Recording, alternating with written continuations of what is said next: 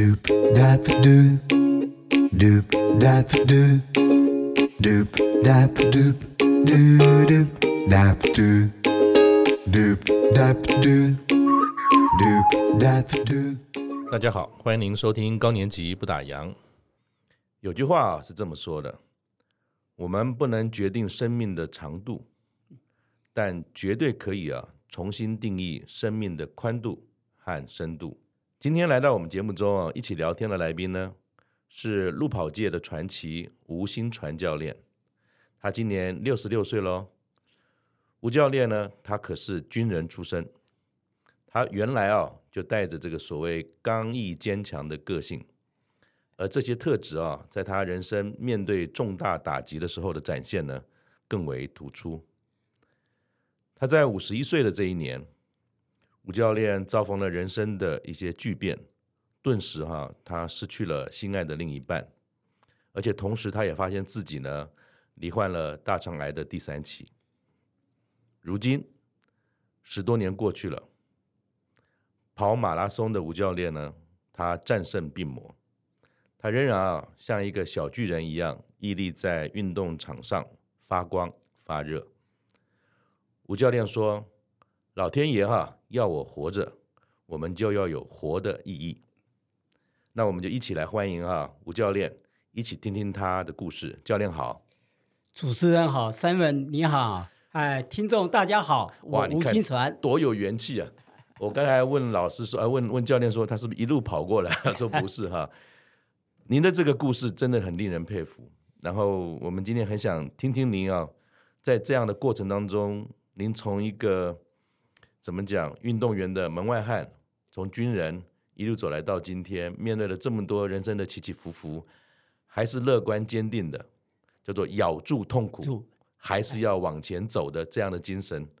那我在一篇文章当中看到您提到你的自己的人生哈，有三个阶段。我们先从第一个阶段来聊哈。第一个阶段您叫他奖金猎人哈，奖金猎人这是指什么？哎，我那时候在台湾，因为跑马拉松的哈，嗯、的人数也不多，嗯、大概经常性，嗯，哈，呃，不是，经常性的大概有三五百个，嗯，嗯。啊，三五百位。是，哎，我们三五百位里面，我可以到运哎比赛场所，嗯，我那时候很嚣张，嗯，我先去看奖杯。哎，先去看奖杯，然后看到，哎，这个奖杯还不错。嗯，等一下我呃，我会跟那个主办单位讲，哎，这个奖杯等一下是我的。他说你怎么知道？还没跑你就说是你的，哎，蛮嚣张的。哎，他说，我说咱们试试看吧。嗯，哎，等一下是不是我上来领这个奖杯？嗯，所以我那时候真的跑步，我很用心，嗯，也很啊。呃哎，投入很大的心力在跑步上，嗯嗯，所以我跑的成绩还不错，嗯哼，哎，那你从小就喜欢跑吗？还是说这跟您军人的背景有关？哎，从小，因为我从小住内双溪，嗯嗯嗯，哎，故宫博物院上面大家不知道知不知道内双溪？嗯，那时候是一条小路，没有电，就是山上，哎，山上，嗯，但是我们读小学要到士林官邸那边。士士林啊，呃，胡林国小，嗯，那来回来要一个小时，就去要一个小时，就有点像是部落里面的小孩从山上到山下，哎、每天来回。哎、对，嗯，所以我每天来回都是用跑的，嗯，所以我先天就很很会跑步。那后来又是怎么样？慢慢的就是说，从军中退下来之后，又开始运动员所谓的。专门去跑，而且看到哪个奖杯，就说我要拿到的这个历程又是什么？哎，我在军中，我是跆拳道训练班，在韩国教官教我们。哇，哎，我很皮，那时候真的很皮。嗯，我喜欢跑步。嗯，然后韩国那一位韩国教官，嗯，教我们跆拳道的啊，他很喜欢跑，划人家跑步。嗯，然后我不喜欢打拳。嗯。我就是喜欢跑步，哎，就偷懒，偷懒，他就叫我说，一跑就一个小时，你上课时间都在跑步，嗯，嗯哎，我就这样子，先天性，可能是这个这个东西制造我跑步的机会，还是是我喜欢这种这种的。那退伍之后又怎么样进入到一般所谓这种马拉松的赛事呢？呃，退伍以后，嗯，我因为工作的关系，嗯，啊、哦，我那时候在开车，嗯、开公路局的车子，嗯，我从我才才一百六十二公分的，嗯嗯，我胖到八十几公斤，哇！那时候觉得自己身体不行了，嗯嗯嗯，哎，不行了，就开始每天，哈，每天慢慢跑，循序渐进的，嗯，哎，跑，然后让自己的身材瘦下来，嗯哼，哎，瘦到以前在当兵的时候那种身材，哎，有有有这，哎，我讲说那时候想，不然我去参加啊，参加人家的路跑好了，试试看，看看到底自己是到哪个程度。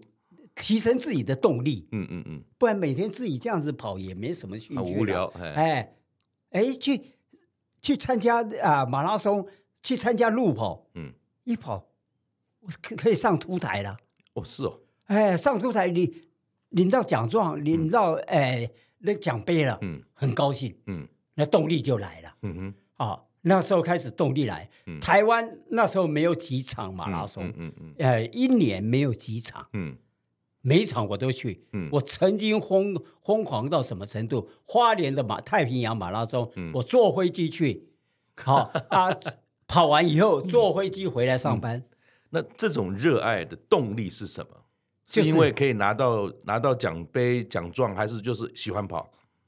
嗯，很喜欢说上了台，嗯，台下的掌声，那很迷人哦，那那辛苦都值得了。哎，台下的掌声，嗯，哎，那是我的动力。那那我记得你你在另外的一个访谈当中说过哈，所以你从小呢，其实书念的不好。对，我不喜欢读书，所以后来我坐不住的人。后来家里面就是送你去军校。对，但是从马拉松上面这些掌声，让你感到什么样的这种动力跟刺激？说。我就是一直要有这个掌声持续下去，因为我上班哈，后来，哎，在公呃起先在公路局，后来转到台北市市立动物园，是是是，哈，哎，由胡少会胡导到那边当警卫，嗯，我警卫警卫每天的上班都是很枯燥无聊，嗯，我唯一的兴趣，嗯，就是下班，嗯，跑步，嗯，早上跑步，然后礼拜天。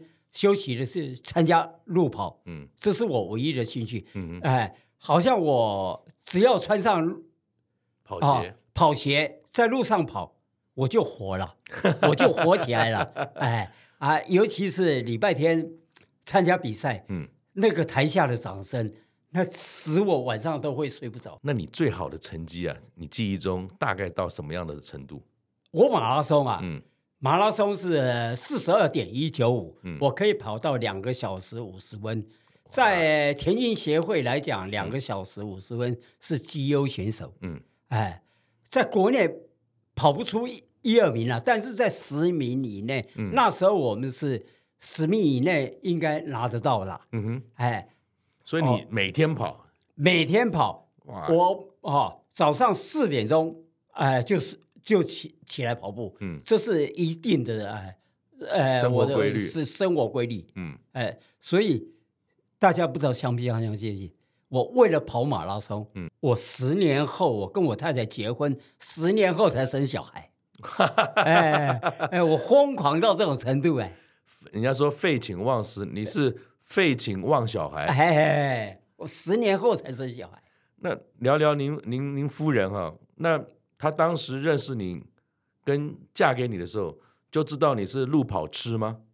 呃，就知道了。嗯，她每一次都送我一句话：嗯，你只会跑步，你连扫个地都不会。哎，我连扫个地真的也不不会。嗯，我就是会跑步，我就是喜欢跑步。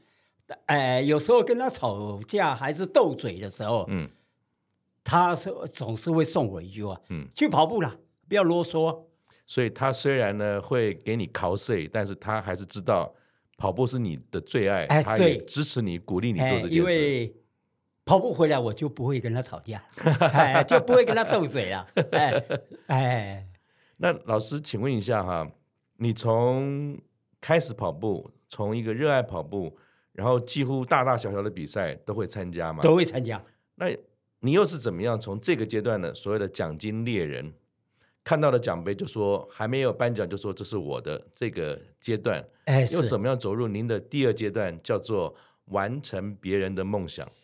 因为我在那时候住士林，在中正高中，嗯，哎，有一我每天早上啊都会在操场啊集合一些跑友，嗯，然后出去跑步，嗯，呃，每天早上有一位全盲的选手叫做台张文燕，是，哎，他后来称啊台湾阿甘，嗯，他每天在树底下，嗯，然后在那边等。等别人看有没有人带他跑步，嗯，他也很喜欢跑步，嗯。后来我我看到他两三天，嗯，我就讲说，你干嘛每天来啊？那么早坐计程车，嗯，他看不到，他是全盲，是，哎，他坐计程车，嗯，我说，他说，哎，我我想说来这边看有没有人带我跑操场，是，我看他两三天。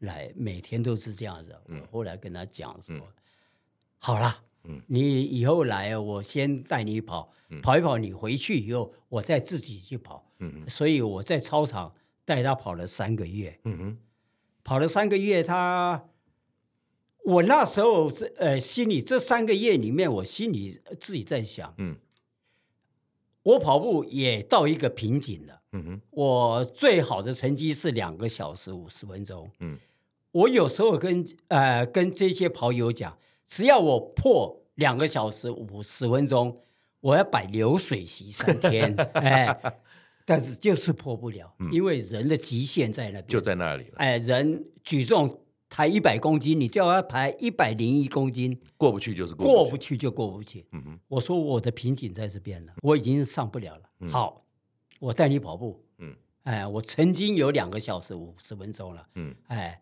我没办法再进步了，但是你的进步也等于是我的进步。嗯哼，哎，他从五个多小时第一次跑五个多小时，跑到最后我带他去纽约跑的时候，他跑到四个小时零八分。在这个过程当中啊，有没有经历到什么？你跟他这样的一个互动的过程当中，发生有趣的事情？哎，我在士林高中操场跑步的时候，一大早有很多欧巴桑。嗯，我这人对跑步有旺盛的企图心啊。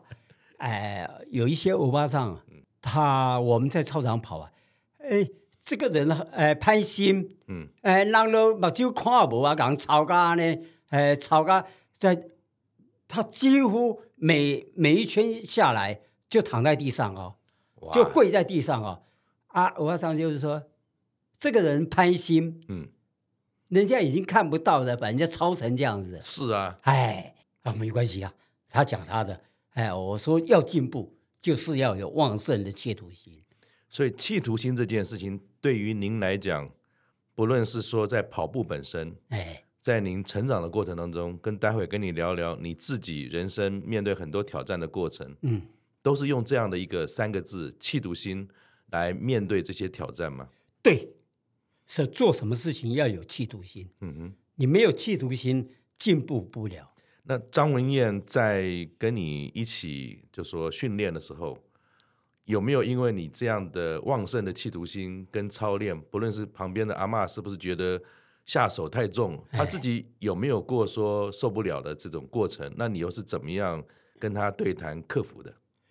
有，他有时候在呃想放弃。嗯、我说我这种人对跑步来讲，嗯、哼我我真的很有呃旺盛的企图心。你如果不跑，你可以跟我讲，嗯、你不要跑了。嗯，好，但是跑步很苦。嗯，哎，你要不要再跑下去？嗯、哼我们有时候还要呃人家的眼光啊，另类的眼光，因为台湾第一个全盲马拉松。跑步是他第一个出来，是，所以大家不知道他看起来又不像全盲。对啊，我们在路上跑，用五十公分的一个绳圈绑在手上。嗯哼，好，那个有的妈妈带小孩子要去上课，嗯、都会讲，妈妈他们两个男的为什么牵在一起跑？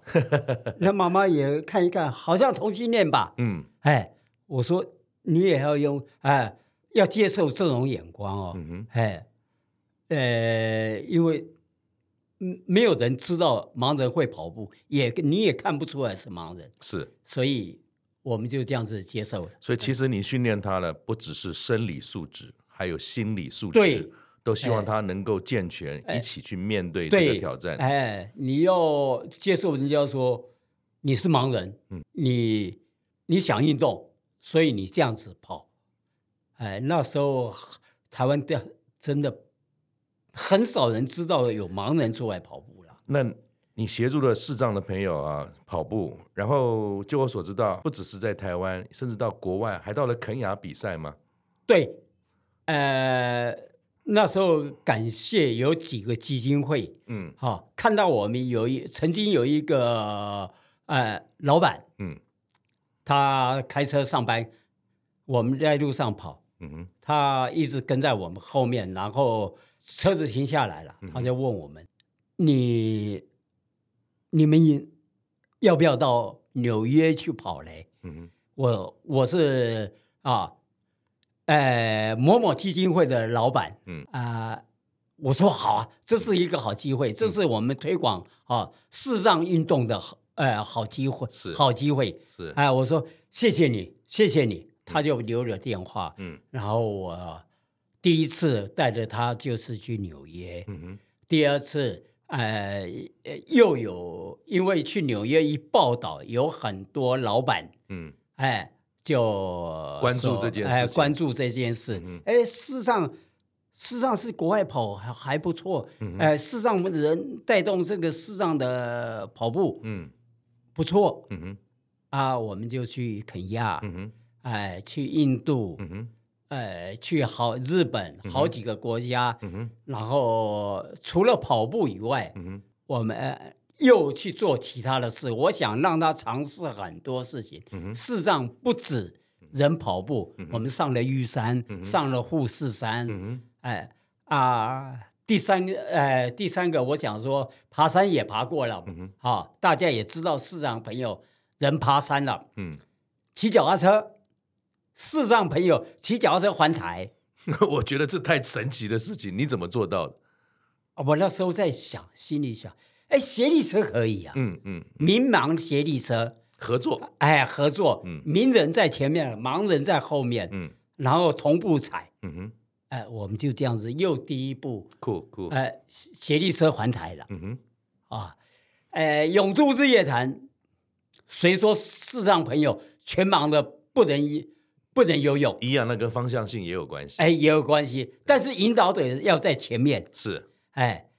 引引导者要在前面，哎、嗯哎，我们也参加过泳渡日月潭呐，呃，就这样子，呃，视障朋友的运动就慢慢慢慢慢这样子带出来了。是。现在国内，我我所依我所知道了，嗯，国内视障朋友的运动现在很欢喜，很很多人从事这个运动，是视障朋友也是因为您在当时义无反顾的。就一个心能够完成别人的梦想，梦想也是我的梦想。然后让大家更多人开始关注，其实身体有障碍的人，不代表他就没有了人生。对，他依然可以在合作，在大家的协助、支持、鼓励之下，依然可以做出甚至不亚于明眼人的体育表现。是，真的，真的，他们他们也太厉害了，太强了。只要你好，我所谓。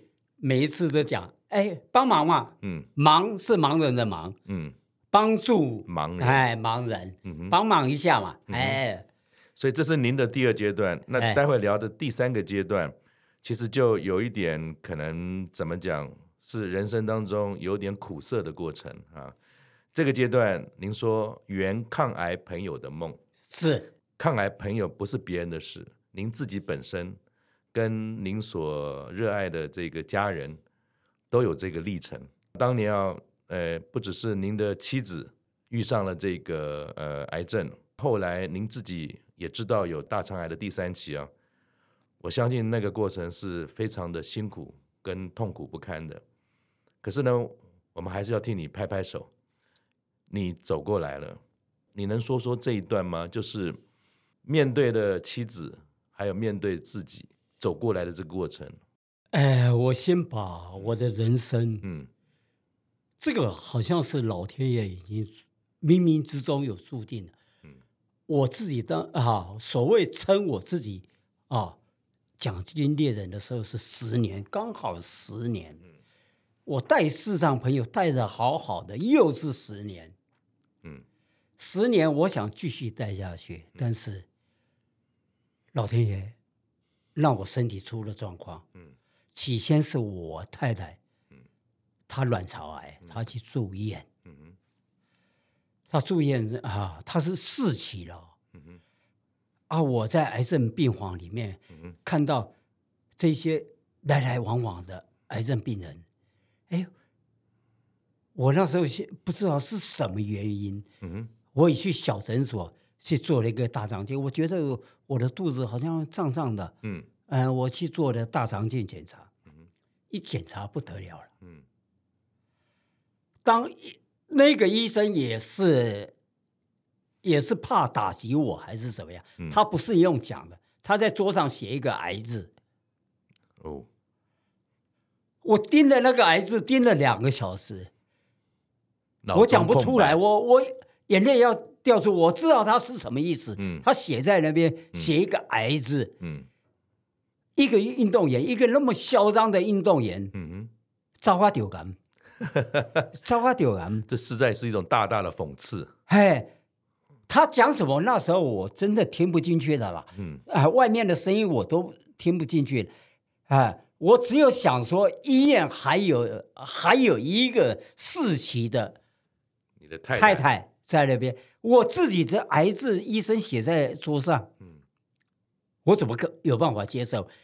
我走出那个小诊所医院的时候，嗯。哼，我是骑摩托车去，我摩托车牵不动，嗯，我整个整个人要疯了，嗯、要呃昏了，要瘫掉，哎，要瘫掉了，嗯哼，真的，我在那边站了两个小时，嗯哼，我怎么办？嗯哼，我怎么办？那时候真的我怎么办？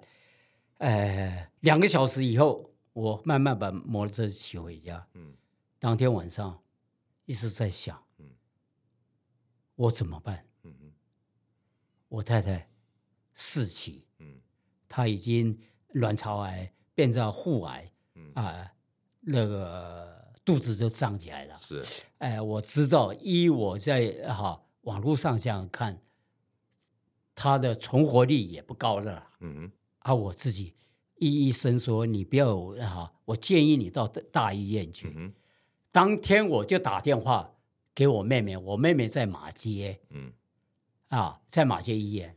我妹妹说你不要慌，嗯，我帮你找一个医生，嗯哎，我第二天就去马街，嗯、呃，找外科医生许医生，嗯，他说把报告拿过来，嗯、你在小诊所的报告。嗯哎，我把它拿过去。他说：“哎，这个要负责任的，应该没有错的啦。”嗯，哎，这个报告，因为哪个医院的报告都是要负责任的，嗯，应该没有错。但是我再做一次，嗯，最详细，你的位置在哪里？嗯，然后我们来做开刀。开完刀出来的时候，医医生跟我讲，嗯，大肠癌三期末，嗯，你有淋巴结有。有两颗，有四颗了。嗯，三呃，那个三期叫做三期末。我说存活率有多少，医生？嗯，他说不知道。我现在不不能跟你讲存活率有多少。我那时候是在想，接受他吧。嗯，哎，我的人生，我时常跟张文燕、跟这些这一些视障朋友讲，嗯，做什么事情，好、哦、马拉松啊。呃跑马拉松最高境界就是咬得住痛苦。我的人生，我一定要把它咬下，呃，咬住。我要咬住痛苦，嗯，我要撑下去。嗯哼，哎，第二天早上，我跑到我太太的病房，我跟她讲这个情形。嗯哼，我太太送我一句话，嗯，撑着，我们两个要活一个下去。这我们两个。不活一个下去，一个在小学，一个在国中，小孩子不成孤儿了吗？嗯，我们以前建立这个家，嗯，我们两个都走了，嗯，这个家就毁了，嗯，他们两个就社会局就接走了，变孤儿了，是，我们两个要活一个下去，嗯哼，哎，既然我的存活率那么低了，嗯，你自己坚持吧，嗯哼，坚持活下去。我太太这送我这句话，嗯哼，我就想，不管怎么样，我一定要把它撑下去，嗯哼，我。自己去动手术的时候，嗯，到马街，我从从那个木栅到马街，嗯，骑了摩托车去动手术，动完手术，我把摩托车再骑回来，全程都是一个人，一个人，我肚子饿怎么办？在住院期间肚子饿怎么办？请旁边病房同病房的，嗯，啊的家属帮我买个便当，嗯哼，呃，帮我买个吃的，嗯哼。我就就这样子，呃，开刀十天，嗯、我就这样度过。嗯、回来以后，嗯，回来以后，我一个人要当两个人用。嗯、我太太在那时候已经转到安宁病房去了。是，哎，我太太在安宁病房，我家里两个小孩子要上课，嗯，怎么办？嗯，我就是白天把小孩子送到学校去，嗯，然后马上又赶到。呃，安宁病房去照顾我太太，所以一个蜡烛其实三头烧。我还要去做化疗，啊、因为我十二次，医生叫我要做十二次的化疗。哇，那是非常非常大的肉体上跟精神上的挑战。我真的想到那时候，我真的眼泪要要要掉下来。但是有时候给他回想，咬住痛苦这四个字，坚持，嗯，这四个字让我活到今天。那当然，刚才我们聊的这些，也可能让您想到过往这种非常苦涩的过去啊。但是我我从您身上看到一件事情是，你看您在第二阶段的时候，你已经知道你跑马拉松的极限了，是，但是你没有停在那里，你把对于跑步的热爱协助别人去完成。对。那第三阶段，因为太太的一句话，让你咬住痛苦。我想不是每个人有这个能力或有这个毅力可以做到哈。呃，我化疗做完，十二次化疗做完，嗯，我太太她一直撑，所以人他的意志力是非常重要。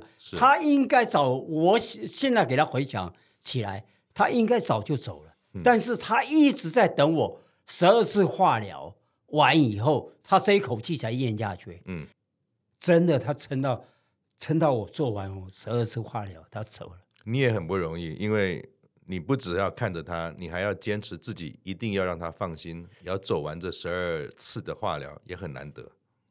对，啊，走了以后我办完他的后事，嗯，啊，我那时候身体正很虚很虚，所以我现在要奉劝大家，真的你在你身体有状况的时候，要循序渐进，不要太急。我那时候真的太急了，想把自己赶快拉回到走，呃，身体极限到谷底的时候，想一下子把它拉回来，我就跑去持续一直运动，嗯，哎、呃，无限的运动，以为以前很行，嗯，哎，我那时候在猫空的山上，我曾经在没有人的地方昏倒两次，哇，这两次。如果没醒过来，我就走，因为猫空山上平常是没，没人呢。哎，嗯，哎，我醒过来，这、嗯、我很很感谢老天爷，嗯哼，哎，让我醒过来。老天爷让你醒过来，一定又有事情要交代你。对，所以 也要再请教您了。当你走过这段最辛苦的过程的时候，你不只把自己照顾好，你也呢开始关怀更多的人，圆抗癌朋友的梦啊。那这个又是怎么来的？这个愿望跟这个想法，后来我知道，慢慢哈，我要回到运动场，哎，因为我我在运动场跌倒，我要回到运动场，嗯，所以我那时候在想，我一个人运动，我何不找一些哦同路人？我所谓同路人，就是都是离癌的朋友，嗯哼，啊，一起来运动，嗯，但是跑步的话。离癌的朋友，呃，要找那么多人来跑步，可能有点困难。是，但是脚踏车它是比较休闲的门槛低一些，哎，低，嗯，哎，我就找了很多骑脚踏车的朋友，从我九十八年离癌，嗯，从一百年，嗯，两年，哎，这两年我在做化疗啦，及家里我太太的事情等等的，一百年我开始办，啊，癌友环脚踏车环台第一届，嗯哼。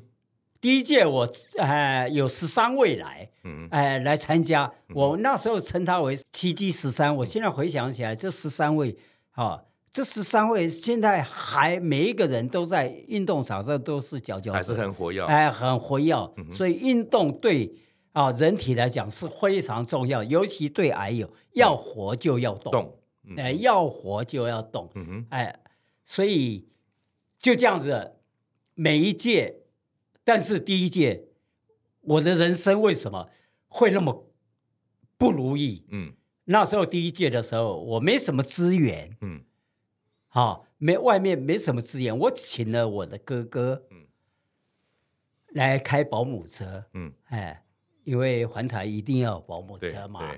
我哥哥在花莲的时候，刚好有一位癌友，他说他想休息，嗯，然后我哥哥说。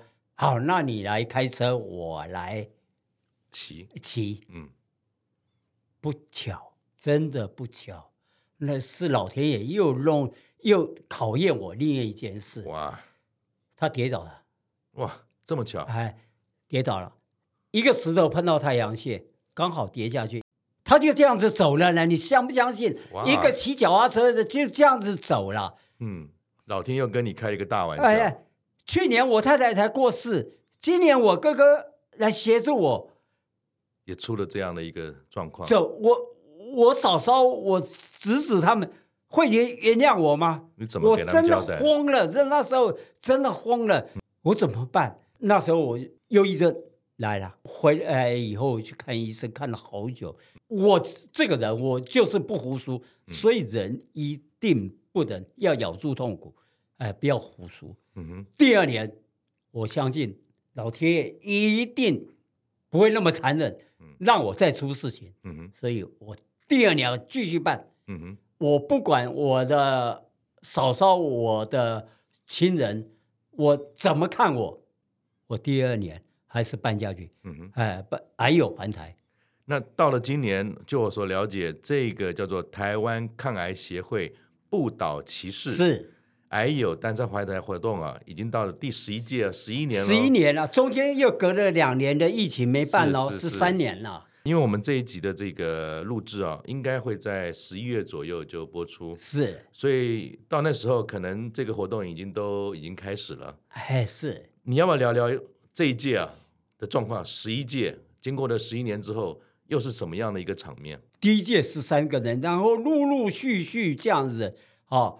到今年十十一届哈，第十一届中间两年有两年的疫情没有办，是。应该是十三年了。对，哎，这一些朋友，我现在就可以在这边做一个见证，是。啊，呃，大概有环台爬玉山哦，我们一年有三大活动吧，嗯，哎，环台爬玉山永渡日月潭是。这三呃三项还有的啊。哦呃，重大运动大概有四五百人哦，很多。但是这四五百个人，我我都贴在我协会的每一个人的照片，我都把它贴起来。嗯嗯，真正走的四五百个人，嗯，真正走的不到四个人。嗯、这些癌友都是中后期的哦。嗯哼，哎，这些呃呃，他们都持续在运动。嗯哼，真正走的这个死亡率真的很低。嗯，所以。我在这边还是特别要强调，就是还有你一定不管你不好，不管你对运动哈，在科学上，嗯。啊呃有没有实际的见证，但是你走啊走出家庭，走入人群，嗯哼，你减少家里的负担，你身心一定会很健康。是，哎。因为运动本身就能够活化自己的很多的免疫力跟抵抗力嘛。对。那这个活动一般来讲，它要骑多远？跟大概环台的活动会有多少的时间？哎，我们环台十天，嗯，但是我一直一直强调，嗯，我们在延续生命，不是在挑战生命。我连我第一个阶段，我是在挑战生命，是，哎，我们现在是生病了，嗯，我们在延续生命，是，所以我们有一出门都有一天是一百公里，但是一百公里你不要骑到一百公里，嗯哼，你骑到你觉得身体可以了，我们有保姆车，是。不用勉强，哎，不要勉强，我们在延续生命。嗯，哎，我我们环台只是哈，呃，每一年一个点。嗯，你哎，让你平常有运动，养成运动的习惯。嗯哼，哎，所以是鼓励而不是挑战。不是挑战，我们在延续生命。然后好像不止台湾的朋友，好像也有海外的朋友也会来吗？哎，今哎没有有香港，香港，嗯，哎，我们自诩不倒其势，嗯，不能倒。永远不倒 啊啊！香港认为这几个字，嗯，好、哦，嗯，这几个字不错，他们回去成立了个香港不倒骑士。现在香港不倒骑士还有，嗯，还有香港不倒骑士，很多人，嗯哼，哎，很多人比台湾呃推行的还更彻底。所以您看，您自己在当时面对的这些疾病。然后办第一届的时候，跟遇到一个重大的亲人的打击的事件，是您持续坚持办下去，对，主要的原因是什么？呃，我曾经看过有一本书，里面写了啊，也有一个名人写了一句：一辈子，嗯，只要把一件事情做对了就好了。我只要。我这辈子我相信啊，前面三项都是完成别人的梦想，也是我的梦想。嗯哼。所以我这辈子就是以这一句话啊，来把这事事情做好就好了。嗯哼。还有你做对的事情，老天爷都会帮你。嗯哼。哎，你只要做对的事情，每当我每一年要出去的时候，遇到什么瓶颈。啊，比如说没有钱啦、啊，哎，到要出发了没有钱了，有有些厂商就发挥爱心，哎，来帮助我们。所以你只要是做对的事情，事情老天爷发了这个愿，哎，其实很多人就会不知不觉的就出现来帮助你。是是，我就这样子，一个一个动物园的警卫，嗯，哎，没我没有没什么收入。哈，我收入只够我自己用，我有办法每一年办这个环台，嗯，这就是做对的事情，老天爷也会帮你。好，那也顺着您这句话哈，来教教我们上了年纪的人啊，要怎么样做对的运动的方式哈。因为我们知道说，其实上了年纪的人啊，就算知道运动啊有益身心，啊也会怕这个痛啊那个痛啊，膝盖又不行了，肌肉又不行了。甚至有的人说啊，其实癌后哈、这个病人身体体力变差了，有运动啊，跟也是有心无力啊。您不只是一位教练，也是自己从一个癌症的病人一路走来的过程。对于这样的朋友，有关运动这件事情，上了年纪的，跟如果你有癌后病人啊，这个体力恢复的过程，运动来说，你有没有什么建议给我们？呃，人本来就是要动，嗯。这是一定的，不管你到哪一个年纪，嗯，啊、哦，比如说我在这边分享一个小小例子，嗯，我五十岁才学游泳，真的，哎，我我是旱鸭子哎，我五十岁才学游泳，是，哎，我在学游泳的时候，到游泳池，呃，木呃那个正大里面的游泳池，嗯，去学游泳，每当我潜下去的时候，都会喝到水，嗯，那救生员。也是一个很会开玩笑的一一个朋友，嗯，哎，当我在咳嗽的时候喝到水了，他过来说：“你不要把我们水喝光了。”我冲了这一句话，我一定要把游泳学好。是，哎，我就去请教专家。嗯，所以上了年纪的朋友，你要跑步，你要游泳，哎，我相信，因为上了年纪，你的肌肉的强度没那么。强的话，我想啊，你要从事哪一种运动，先请请教专专家，嗯哼，免得说你运动伤害，然后停顿了很久，嗯哼。你就不会丧失这个，哎，这个斗志或者是兴趣，说啊，这个一动就受伤，他就不想做了。比如说我拿跑步来讲，嗯，跑步你先到操场 PU 跑道，因为比较软，嗯，先去跑几个月，把强度跑起来了，试试看，哎，然后再到柏油路，柏油路跑完以后，再到水泥路，水泥路更硬。哎，又硬了柏油路的两三倍，嗯，所以这个一定要做什么从事，循序渐进，哎，要请教专家，嗯，不要盲目的就到水泥地，嗯，你跑不到三天就受不了，你受不了，你会受伤，嗯，你的因为你肌肉强度不够，是，嗯，哎，受伤就失去效果了，是是是。是。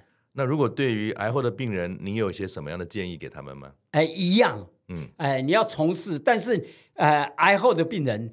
你要走出家庭，走入人群。嗯、你在家里是家里的一个负担。嗯、哼你在家里，你家里一定不放心你。嗯、你今天去爬山，嗯、你今天去运动一天，家里都很高兴。嗯、都很放心。嗯、哼所以癌后的朋友，嗯、哼哦，多走出来，嗯、哼不要困在家里。哎，闷在家里会闷出病。你，你动一动。其实有时候心情跟动也会有关系，流流汗对反而心情更好了。对，你的免疫力提升了，为那第二天更开心，对慢慢的你的体力就更容易恢复了。对，脑下体有个脑内灰，嗯，脑内灰会产运动会产生灰，嗯，哎，就跟你呃贩毒的人吃马灰一样，会产生愉快的感觉。哎，哎，脑内灰会产生让你很愉快。嗯哼，哎。那你看啊，我们从刚开始跟呃教练一起聊啊，一直都听到一个很正向的能量。不论你面对什么样的困难，谢谢。你还是去做它。怎么样保持正向的能量？怎么样面对这些人生的挑战？您的经验是什么？呃，我回回想我的过去，人家讲说马拉松有一个撞墙期，嗯。啊，三十五公里的时候撞墙期。所谓我们以字体来解释撞墙，嗯就是你碰到这个墙壁，你把它撞过去了，你你就海阔天空了。你撞不过去，你就停留在那边，你你永远进步不了。过不去就过不去，呃，过不去就过不去。当你在痛苦的时候，你就咬住痛苦，时间会过去的。嗯哼，哎，你会海阔天天空了。嗯哼，我送大家就是。哎，所谓马拉松的精神，咬住痛苦，坚持，坚持到最后。嗯哼，哎，只要马拉松，不管你快慢，只要你不停止，总会到终点，总会到终点。不要停下你的脚步，就跟那阿甘一样。哎，是跑就对了，跑就对了。那最后啊，想请教您，您刚才前面讲人生有三个阶段，是。那去年啊。据我所知道，你也到了六十五岁，领了这个敬老证的资格。哎，是刷了悠游卡会比两声的。哎、你的小孩也大了，想请教您的是，三个阶段过去的，您的人生会有第四个阶段吗？那如果是，那会是什么？应该不会，应该我会持续的把这个还有运动，嗯，做到我这一口气完。嗯哼，因为。我是觉得，还有运动完成他们的梦想。比如说，我带他们到玉山，他们在玉山上面眼泪掉出来，嗯、哼那真的我看了很甘心了。嗯哼哎啊，环岛回来，大家抱在一起游玩日月潭。这一次有有一位朋友上个月，嗯，哎，有他游日月的，我们都很担心，大家都上来了。只有他一个人还没上来，但是我在终点等他的时候，他看到我掉眼泪，嗯，真的，他全力，哎，这就是回馈，这就是我最欣慰的东西。谢谢，谢谢吴教练。我想就像他一样，我们每个人都要咬住痛苦，咬住痛苦。做好我们人生马拉松的选手，全力冲刺到终点，咬住痛苦，它是困难的，但是只要做对的事情，时间都会过去。谢谢大家，谢谢教练，我们下次见，拜拜。谢谢主持人。